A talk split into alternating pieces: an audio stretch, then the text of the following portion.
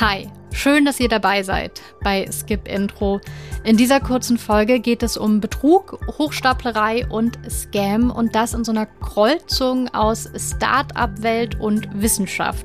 Solche Betrügergeschichten sind aktuell ja sehr beliebt in der Serienwelt. Die Doku Der Tindler-Swindler zum Beispiel, die Serien Inventing Anna oder We Crashed die basieren alle auf warmen Begebenheiten.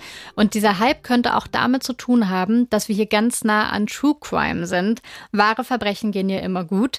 Und in dieser Folge von Skip Intro stelle ich euch die Serie The Dropout vor, die genau in diese Kerbe schlägt.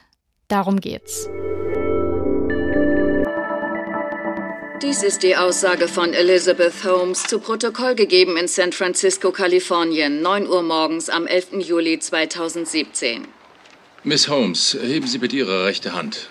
Schwören Sie die Wahrheit, die ganze Wahrheit und nichts als die Wahrheit zu sagen? Ich schwöre.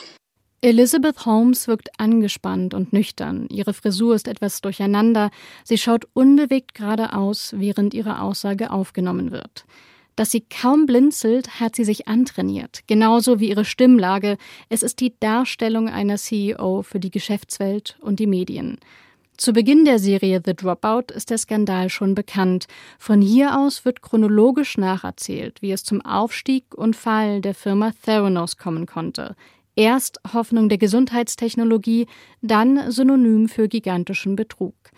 Weil Holmes eine Person des öffentlichen Lebens ist, gibt es Archivmaterial von Auftritten und Interviews. Einige werden nachgespielt und gegengeschnitten, kollagiert mit Fragen der Ermittelnden. Wir wurden mit 9 Milliarden Dollar bewertet.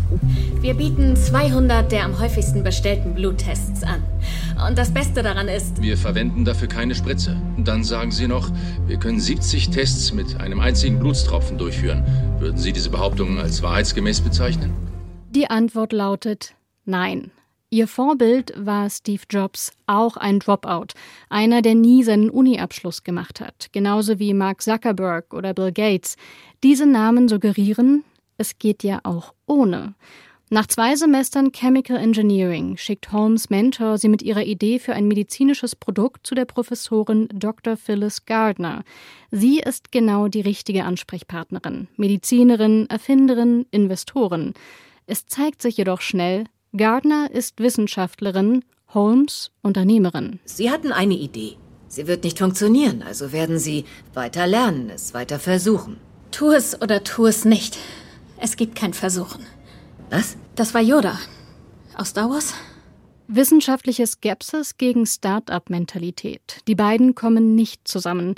Berühmt wird Holmes ohnehin mit einer anderen Idee, einem Bluttest, der das Gesundheitssystem revolutionieren soll. Mit 19 Jahren gründet sie ihre Firma und muss als CEO Gelder beschaffen, denn ohne Geld kann ihre Firma nicht an einem Prototypen arbeiten. Aber ohne Prototypen gibt's kein Geld. Holmes gibt einen Forschungsstand an, der über die Jahre hinweg immer weniger mit der Realität zu tun haben wird. Das ist ein inspirierender Schritt. Vorwärts, vorwärts, vorwärts vorwärts. Das ist ein inspirierender Schritt vorwärts. Man ist eben nur so lange Lügner, bis eine Idee funktioniert und die Lüge zur Wahrheit wird. The Dropout benennt die Muster, die diesen Betrug ermöglicht haben und legt sie in teils aberwitzigen Szenen und pointiert geschriebenen Dialogen offen. Geschichten über skurrile CEOs und vor allem Geschichten über Betrug, sie lassen gerade ein eigenes Seriengenre entstehen. WeCrashed zeigt die Höhenflüge des Unternehmens WeWork und Super Pumped die Geschichte von Uber. Es sind moralische Erzählungen über Aufstieg, Gier und den tiefen Fall. The Dropout nimmt neben der moralischen allerdings auch eine empathische Haltung ein. Sie gibt der rätselhaften Elizabeth Holmes ein Gesicht. Trotz aller Verehrung sind CEOs eben keine Götter, sondern auch Menschen. Sich das zu vergegenwärtigen, könnte ein Mittel sein gegen derartige Skandale. Und falls ihr nicht genug bekommen könnt zu dem Thema, Passend zur Serie The Dropout gibt es von Arte gerade eine kurze Folge, die heißt Silicon Valley im Blutrausch aus der Reihe Superfails. Und in dieser kurzen Folge geht es auch um Elizabeth Holmes. Und in der ZDF-Mediathek gibt es gerade die Reihe Im Kopf der Hochstapler. Da ist so ein Team aus Expertinnen, das mit echten Hochstaplern spricht und versucht herauszufinden, wie die ticken. Und das wollen wir, glaube ich, immer alle verstehen. Wegen dieser Faszination schauen wir ja Serien wie The Dropout, weil wir alle wissen wollen, wie ist es dazu gekommen. Die Links zu den eben erwähnten Reihen habe ich euch in die Show Notes getan und damit ist es auch schon wieder Zeit für das traditionelle Fortsetzung folgt.